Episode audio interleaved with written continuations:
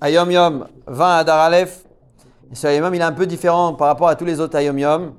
En général, le rabbi, il, prend un morceau d'une lettre du rabbi précédent, d'une sikha du rabbi précédent, où il cite. Ici, c'est un échange, une discussion qu'il a eu lui-même avec le rabbi précédent. C'est-à-dire que ça fait partie des Réchimot qu'il a noté. Il y a un livre qui s'appelle les Réchimot. Et là, il a rentré dans le Ayom Yom.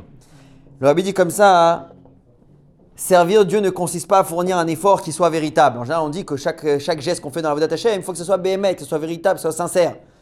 Il dit en réalité, c'est beaucoup plus que ça. hein. En réalité, la vérité est par elle-même un service à part entière. C'est-à-dire qu'il y a le fait de ce qu'on va faire, on va faire la tfila béhémet, on va faire la Vodat Hashem béhémet, on va faire euh, l'étude de la Torah béhémet. C'est-à-dire que c'est une, écouda de mettre un point de vérité, de sincérité qui doit accompagner tout le service de Dieu, mais ça ne s'arrête pas là.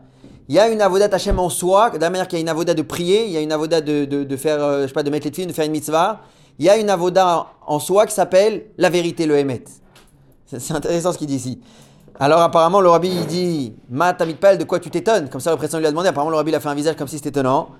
Le rabbi dit Moshe Rabbeinu quand il a rencontré la parachat cette semaine, il a vu, il a vu Baruchou, il lui a demandé à Reninet Kivodecha, montre-moi ta face, Dieu lui a dit je pourras pas voir ma face, mais il lui a appris les Yud Gimel Midat Harachamim, les 13 attributs de miséricorde. C'est marqué quand Moshe il a vu ça, il s'est il il jeté à terre, il s'est prosterné.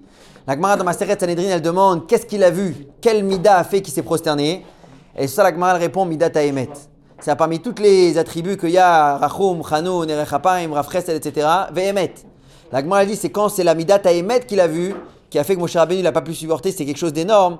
Il s'est jeté à terre et, euh, il s'est prosterné. Là, qui qu'il s'est jeté à terre pour prier, pour réveiller qu'Akadosh Baruch il pardonne le peuple juif. Mais c'est ce qui veut dire, c'est que le, niveau de, la Midat, parmi les 13 attributs de, mi- 13 attributs d'Akadosh Baruch quand Moshe Rabbeinu il a vu le Hémet, c'est ça qui lui a fait complètement changer, prosterné au sol. Donc il dit, il y a une avoda particulièrement qui s'appelle euh, le Hémet. Par rapport à la halakha d'aujourd'hui, petite halakha de Kashrut, on était toujours euh, dans le sujet de la Kashrut.